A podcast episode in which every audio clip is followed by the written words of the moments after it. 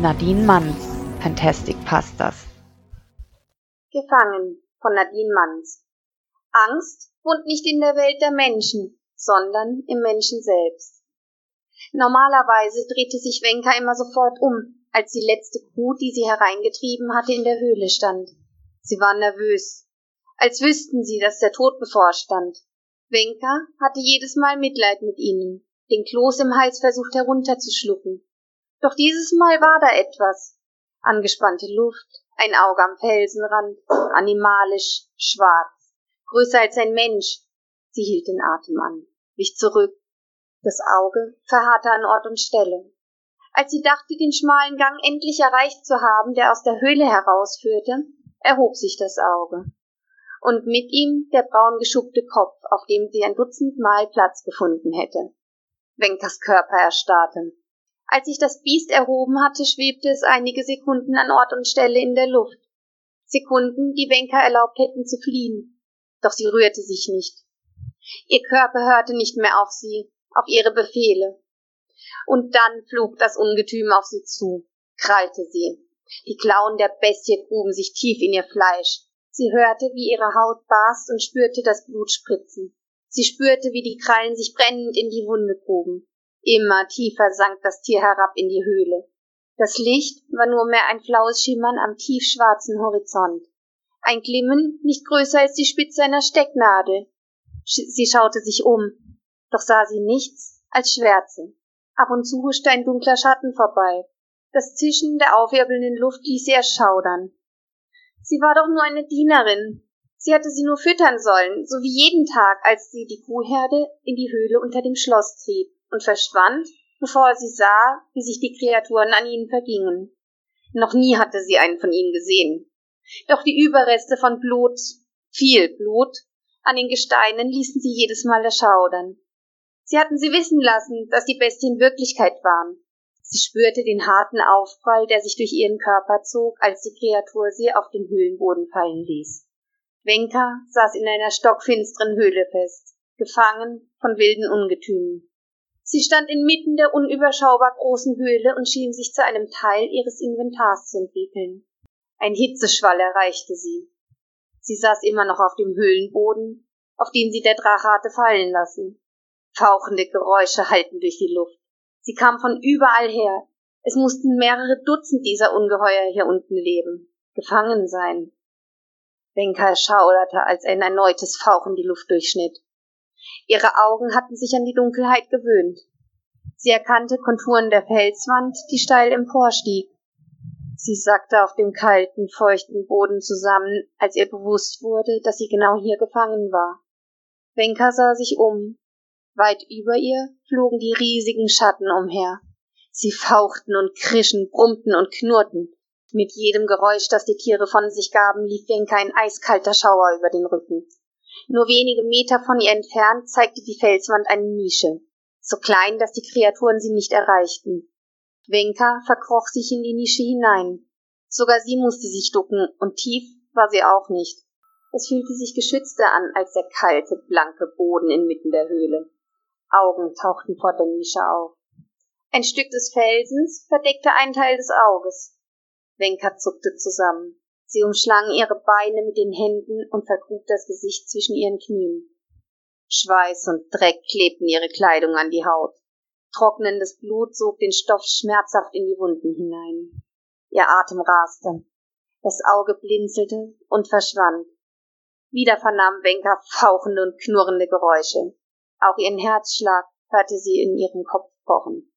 Drachenstaub bedeckte ihre Haut. Pures Gift, wie sie aus den alten Legenden wusste. Sie würde sterben. Ein Stück Fleisch landete direkt vor ihrer Nische. Wahrscheinlich hatten die Bestien es versehentlich fallen lassen, als sie eine der Kühe zerfleischt hatten. Wenka drehte sich der Magen. Angewidert starrte sie auf das rote Fleisch, fast höhnisch lag es auf dem Boden. Regen prasselte in Strömen durch die Höhle und das Wasser sammelte sich in den schmalen Rissen der Felswände, in Aushöhlungen am Boden. Es bildete sich ein kleiner See. Wenka war überrascht, doch traute sie sich nicht aus der Höhle heraus. Wie konnte es hier regnen? Gerne wäre sie in den See hineingesprungen, hätte getrunken, sich den giftigen Staub abgewaschen. der sich bald durch ihre Haut fressen würde. Doch sie traute sich nicht heraus, wollte sich nicht in Gefahr begeben, von den Drachen gefasst zu werden. Das permanente Fauchen und Knurren erhellte die Höhle. Fast klang es wie ein Gespräch, doch das war unmöglich. Benkers Mund fühlte sich trocken an. Kaum war sie noch in der Lage, ihre Lippen und Zunge zu bewegen. Alles klebte aneinander fest. Der See war so verlockend, und sie beschloss, sich aus ihrem Versteck zu wagen. Sie fixierte den schwarzen Himmel der Höhle und schlich auf das Wasser zu. Ihre Hände tauchten ein in das kühle Nass, das ihr sofort wieder neue Lebensfreude schenkte. Sie schluckte es, schlürfte es, als wäre es das Letzte, das sie jemals zu sich nehmen würde. Als sie sich gerade zum Waschen in den See gewagt hatte, landete ein Blindwurm direkt vor ihr, auf dem See, als würde er gar nicht spüren, dass unter ihm kein fester Boden war. Seine roten Schuppen schimmerten bräunlich im Dunkel der Höhle. Nur ab und zu zeigte sich das eigentlich flimmernde Rot, wenn einer der Drachen, die oben flogen, Feuer spie. Wenka blieb starr vor Angst und wagte nicht, sich zu bewegen. Das große Auge des Tieres fixierte sie und zum ersten Mal fiel ihr auf, welchen Stolz, welchen Edelmut dieses Tier ausstrahlte. Zum ersten Mal spürte sie Sympathie für die gefährliche Kreatur. Zu Wenkers Überraschung tat ihr der Lindwurm nichts an. Er erhob sich in die Lüfte und gesellte sich, ebenfalls fauchend und keifend, zu seinen Artgenossen. Als Wenker sich vollständig gesäubert hatte, verkroch sie sich wieder in ihre Nische. Das rohe Stück Fleisch, das dort lag, starrte sie an. Sie hatte Hunger. Doch das würde sie nicht essen. Ihr Magen knurrte und ihr wurde übel. Das blutige Fleisch verstärkte ihre Übelkeit. Wieder hörten sich die Geräusche an, als würden die Drachen sich unterhalten. Das Fauchen war mal leise, mal lag Wut, mal Sanftmut in ihren Klängen. Doch dann, Wenker konnte es kaum glauben, erkannte sie deutliche Worte in den Lauten. Sie sagten etwas von einem Menschen, von einer Revolution. Auf einmal wurde Wenkas Herz schwer. So lange waren die Drachen hier gefangen gehalten. So viele Jahrzehnte. Ob sie sich überhaupt noch an das Sonnenlicht erinnerten? Doch wie wollten sie eine Revolution starten? Mit Wenka, einer Dienerin. Niemand würde ihretwegen Bestien freilassen. Der Lindwurm landete vor ihrer Nische und beäugte sie. Wie geht es dir? fragte er mit unerwartet sanfter Stimme. Wenka wusste keine passende Antwort auf die Frage und zuckte mit den Achseln. Wehmütig blickte sie zu Boden, als sie in das wehmütige Auge des Tieres sah. Unser Staub ist nicht giftig, fuhr der Lindwurm fort. Er hatte heilende, stärkende Fähigkeiten. Doch nur für diejenigen, die es verdienen. Denjenigen, deren Hass die Welt vergiftet. Den vergiftet unser Staub. Wenka erstarrte. Ich bin eine einfache Dienerin, habe keinen Wert, nicht für euch, nicht für meinen König. Der Drache lächelte verwegen. Dein Wert ist nicht an deinen Stand gebunden. Du führst uns täglich eine Herde Kühe in die Höhle. Nur wegen dir haben wir überlebt. Wenka dachte daran, dass sie damit lediglich einen Befehl ausgeführt hatte, das niemals von sich aus gemacht hätte, doch sie sagte es nicht. Der Lindwurm nickte. Mach dir keine Gedanken, die wenigsten hätten freiwillig Bestien gefüttert. Du hast danach gehandelt und daran geglaubt, was dir erzählt wurde. Wenka starrte beschämt das rohe Fleisch an, das direkt neben dem Drachenauge lag, und von ihm keine Beachtung fand. Wir haben es gespürt, als du angefangen hast, unsere Worte zu verstehen. Wir haben dein Mitleid über unsere Gefangenherrschaft gespürt.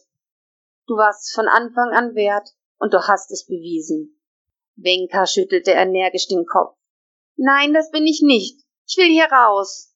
Ich will meine Familie sehen, mich versichern, dass meine Mutter noch lebt. Ich habe Angst und helfen kann ich euch auch nicht. Der Blick des Drachen fiel auf ein Stück Fleisch. Du musst essen, nur so kommst du zu Kräften. Wenka würgte, als sie daran dachte, dass sie in dieses blutige Stück Fleisch, das inmitten von Drachenstaub und Kot auf dem Boden lag, hineinbeißen sollte. Das Drachenauge kniff sich zusammen und fixierte sie. Ich verstehe, sagte er nachdenklich und drehte sich von Wenkers Nische weg. Er pustete einen Schwall aus Feuer und Rauch direkt auf das Fleisch in seine Umgebung, so dass ein köstlicher Geruch in Wenkers Nase stieg. Iss, sagte er, und schau dir danach deine Wunden an.